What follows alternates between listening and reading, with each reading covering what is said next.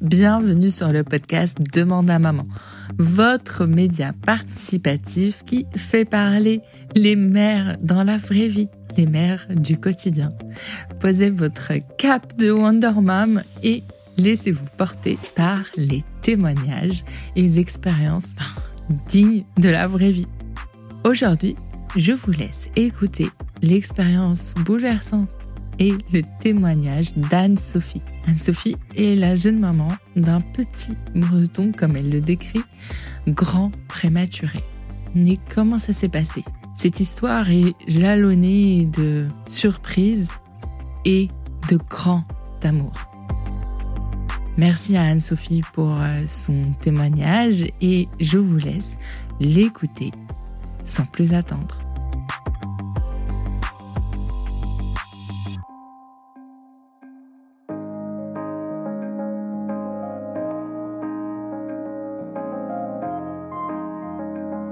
J'ai toujours voulu avoir des enfants. C'est vrai que ça a toujours été une évidence pour moi. J'ai toujours voulu devenir maman, j'ai toujours voulu fonder une famille. Ça, la question s'est pas posée et c'était évident également pour mon conjoint, on voulait une famille. Donc c'est en 2018 que j'ai arrêté de prendre la pilule. À ce moment-là, ça faisait un peu plus de 5 ans que j'étais avec Thibaut, mon conjoint. Donc euh, on venait de se paxer et voilà, on a décidé de d'avancer sur ce projet-là. Donc euh, au début, on s'est pas trop posé de questions en fait. On s'est dit qu'on laissait faire le temps. On n'était pas, on n'était pas pressé. Donc euh, on a laissé passer quelques mois. En parallèle, euh, je voyais des gynécos, mais qui s'inquiétaient pas non plus. C'est vrai que j'avais pas de cycle régulier, que finalement j'avais jamais eu puisque je prenais la pilule depuis, euh, ça devait faire une bonne dizaine d'années. Et même avant ça, j'avais le souvenir que j'avais jamais eu de cycle régulier, mais je pouvais être jusqu'à 3, 4, 5 mois sans avoir de règles. Euh, et ça avait jamais inquiété personne, on m'avait jamais rien dit, donc euh, je me posais pas de, pas de questions. Et puis un jour, le gynéco que je voyais n'était pas là, donc je vois euh, son remplaçant et c'est lui directement qui m'a dit que bah non c'était pas c'était pas normal de pas avoir des règles régulières et que euh, si si mes règles n'étaient pas régulières c'est qu'il y avait forcément un souci derrière euh, pas forcément quelque chose de grave loin de là mais en tout cas que voilà il fallait investiguer un petit peu pour mieux comprendre donc j'ai eu, je ne saurais pas redire exactement tout ce que j'ai fait comme examen, prise de sang, etc. Mais rien de bien alarmant. Euh, on m'a également fait essayer plusieurs euh, traitements pour euh, provoquer justement ces règles. Ça marchait plus ou moins bien, mais même les cycles où j'avais mes règles, je voulais pas forcément.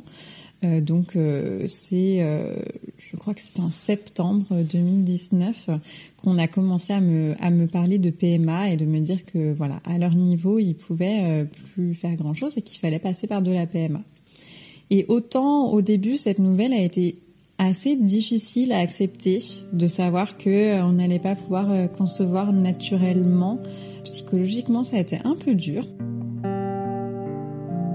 Et euh, une fois euh, rentré dans le protocole, on va dire, une fois qu'on a rencontré en tout cas la gynéco qui nous a suivis, j'étais suivie à Bichat à ce moment-là, enfin j'ai été adressée à Bichat du coup pour la PMA, euh, bah, on s'est senti en confiance. On est tombé sur euh, une gynéco super qui dès le début euh, nous a nous a expliqué comment ça allait se passer, quelles allaient être les prochaines étapes et donc c'est vrai que ça nous a beaucoup rassurés. On se sentait épaulé, on se sentait écouté donc on a pris les étapes les unes après les autres et on se laissait guider. Et donc la première étape ça a été de poser le diagnostic et il a été posé assez rapidement finalement. Euh, donc euh, c'était le syndrome des ovaires polykystiques. Donc c'était pour nous la meilleure des options finalement. Nous avait dit que c'était euh, quelque chose de très commun. Je crois que c'est à peu près une femme sur dix qui est concernée. donc ça voulait aussi dire que Enfin, le syndrome des ovaires polykystiques, ça veut dire qu'on a beaucoup de follicules et qu'il n'y en a pas un qui se développe pour prendre le dessus et ovuler finalement. C'est pour ça qu'on n'ovule pas. Et il vaut mieux finalement que ce soit dans ce sens-là plutôt que dans le sens inverse, à savoir ne pas avoir du tout de, de follicules. donc voilà, on nous avait beaucoup rassuré sur ce côté-là, en disant que c'était fréquent et que euh, c'était bien pris en charge, que c'était pas trop compliqué et que on pouvait avoir confiance. Donc c'est ce qu'on a fait, on a eu confiance et c'est vrai que le protocole PMA, euh, ça a été un peu long, euh, mais on a eu de la chance entre guillemets puisqu'on n'a pas eu besoin euh, d'en arriver jusqu'aux inséminations artificielles ou au, FIV même. On s'est arrêté euh, au traitement euh, d'induction pour l'ovulation, donc c'était du clomide et du provamès. il y avait aussi les injections de vitrelle au moment de l'ovulation. Et puis euh, tout ce suivi de prise de sang et d'échographie au cours du mois pour voir un petit peu justement quelle était la période d'ovulation et comment euh, évoluaient les différents follicules. Je dis qu'on a eu de la chance parce que finalement je répondais euh, assez bien au traitement. Donc ça se passait, ça se, oui, ça se passait plutôt bien. En tout cas, mon corps répondait plutôt bien. donc en fait, on a, en termes de délai, on a commencé la PMA en septembre il me semble, ou octobre 2019. Euh, bon, j'y reviendrai, mais on a eu quelques désillusions et finalement, je suis tombée enceinte d'Arthur euh, en mai 2020, euh, sachant qu'à ce moment-là, euh, j'aurais dû en fait avoir les inséminations plus tôt, mais le contexte Covid a fait que les PMA, enfin les activités de PMA ont dû s'arrêter et donc on m'a exceptionnellement autorisée à continuer le traitement par chlomide. Le plus dur dans tout ça, c'est vraiment l'aspect psychologique en fait, parce que même si euh, oui on a eu de la chance parce que ça n'a pas été, euh, ça enfin nous ça nous a paru être une éternité, euh, mais ça n'a pas été si long, on en est resté à des traitements assez simples, enfin même si je le supportais très mal. Euh, aujourd'hui, c'est vrai qu'on a un peu oublié toute cette période-là, mais euh, je me souviens que ouais, je dormais jamais la nuit. J'avais des insomnies euh, comme j'ai jamais eu. J'avais des boutons alors que j'ai jamais fait d'acné auparavant. Ces stimulations ovariennes, ça m'a aussi engendré des problèmes de rupture de kyste où j'ai dû finir aux urgences plusieurs fois. J'ai Enfin bon, des effets indésirables pas très sympas beaucoup d'irritabilité aussi. Enfin bon, mais finalement, ça allait. Le plus dur, c'était vraiment l'aspect psychologique. Et ça, euh, ouais, c'est le plus difficile. Il faut jongler entre euh, les espoirs, les désillusions. À chaque cycle, euh, on espère. Et puis, bah vient, viennent les règles, donc on sait que ça n'a pas fonctionné. Et donc euh, eh ben il faut retrouver la force de retrouver de l'espoir pour le cycle le cycle suivant, même si euh, finalement euh, les règles on ne sait pas si on doit les attendre ou pas puisque d'un côté si elles viennent c'est que le traitement a fonctionné et qu'on a bien ovulé, mais ça veut aussi dire qu'on n'est pas enceinte, donc ne pas avoir de règles on ne sait pas si c'est une bonne ou une mauvaise chose parce que ça peut être une bonne si ça a marché au point qu'il y a eu euh, ovulation, fécondation, euh, et donc euh, on est enceinte, ou ça peut aussi dire que bah, ça n'a pas marché, que le cycle est long et qu'on n'a toujours pas ovuler. Donc on ne sait pas trop à quoi se, se, rattacher, et le plus dur, c'est ouais, c'est ça, c'est de gérer ses espoirs et, c'est et surtout les déceptions qui sont derrière, de voir que ça fonctionne pas.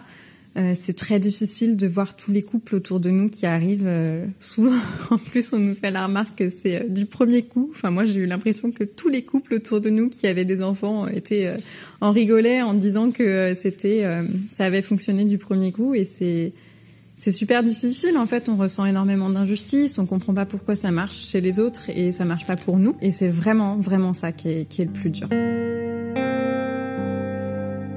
Alors que finalement, a posteriori, quand on en parle, on se rend compte qu'il y a beaucoup de gens autour de nous qui sont concernés aussi euh, par euh, ces difficultés à, avoir des enfants.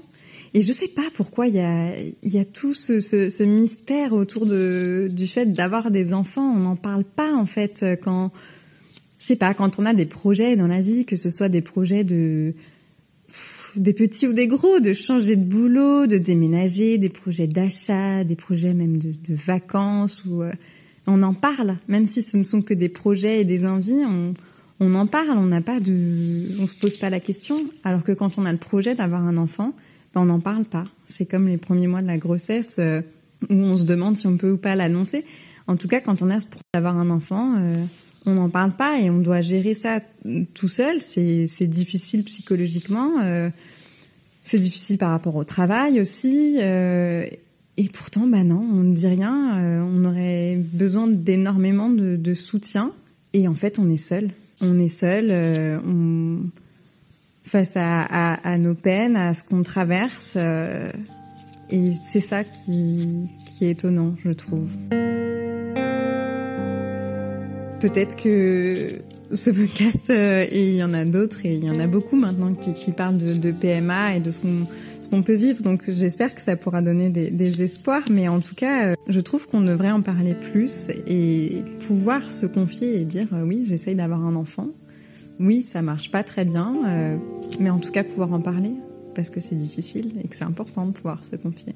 Mais bon, en tout cas, nous, on a réussi euh, à traverser tout ça. Et donc je suis finalement tombée enceinte d'Arthur au mois de au mois de mai pour notre plus grande surprise puisque sur ce cycle-là, j'avais trois énormes follicules. Et donc on nous avait conseillé d'arrêter les rapports pour ne pas risquer de grossesse euh, triple. Donc on ne pensait pas que ça que je pourrais tomber enceinte ce mois-ci. Et en fait, euh, bah, début juin, le test de grossesse s'est avéré positif. L'ovulation avait eu lieu plus tôt et j'étais enfin enceinte euh, de notre petit garçon. Voilà, donc c'était une grande fierté et je pensais que je partais pour euh, neuf mois de, grand bonheur, euh, de pouvoir profiter de cette grossesse qui était tant attendue. Et finalement, bah non, j'ai appris que la grossesse c'était pas, c'était loin d'être un long fleuve tranquille. Mais ça, je vous laisserai le découvrir dans le prochain épisode. Euh, j'espère que déjà celui-ci vous parlera.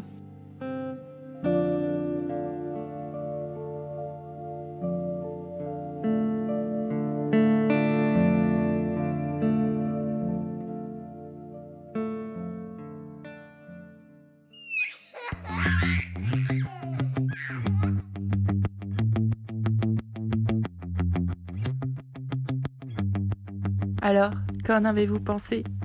Cet épisode vous a plu? N'hésitez pas à laisser des étoiles, un avis et à le partager sur les réseaux sociaux. Anne-Sophie sera super contente de recevoir vos retours et nous aussi.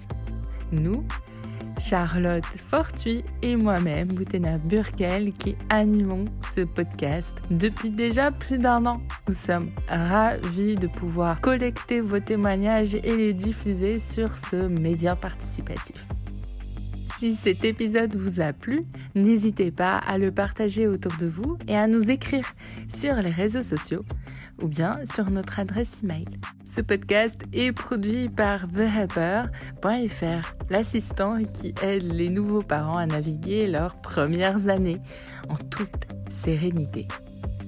Allez, je vous dis à très bientôt pour de nouveaux témoignages avec des expériences incroyables à partager ici. Si vous aussi, le témoignage vous intéresse et que vous voulez nous partager votre histoire, n'hésitez pas à nous écrire. Je vous laisse toutes les infos dans les notes du podcast et on vous contactera très vite. À bientôt.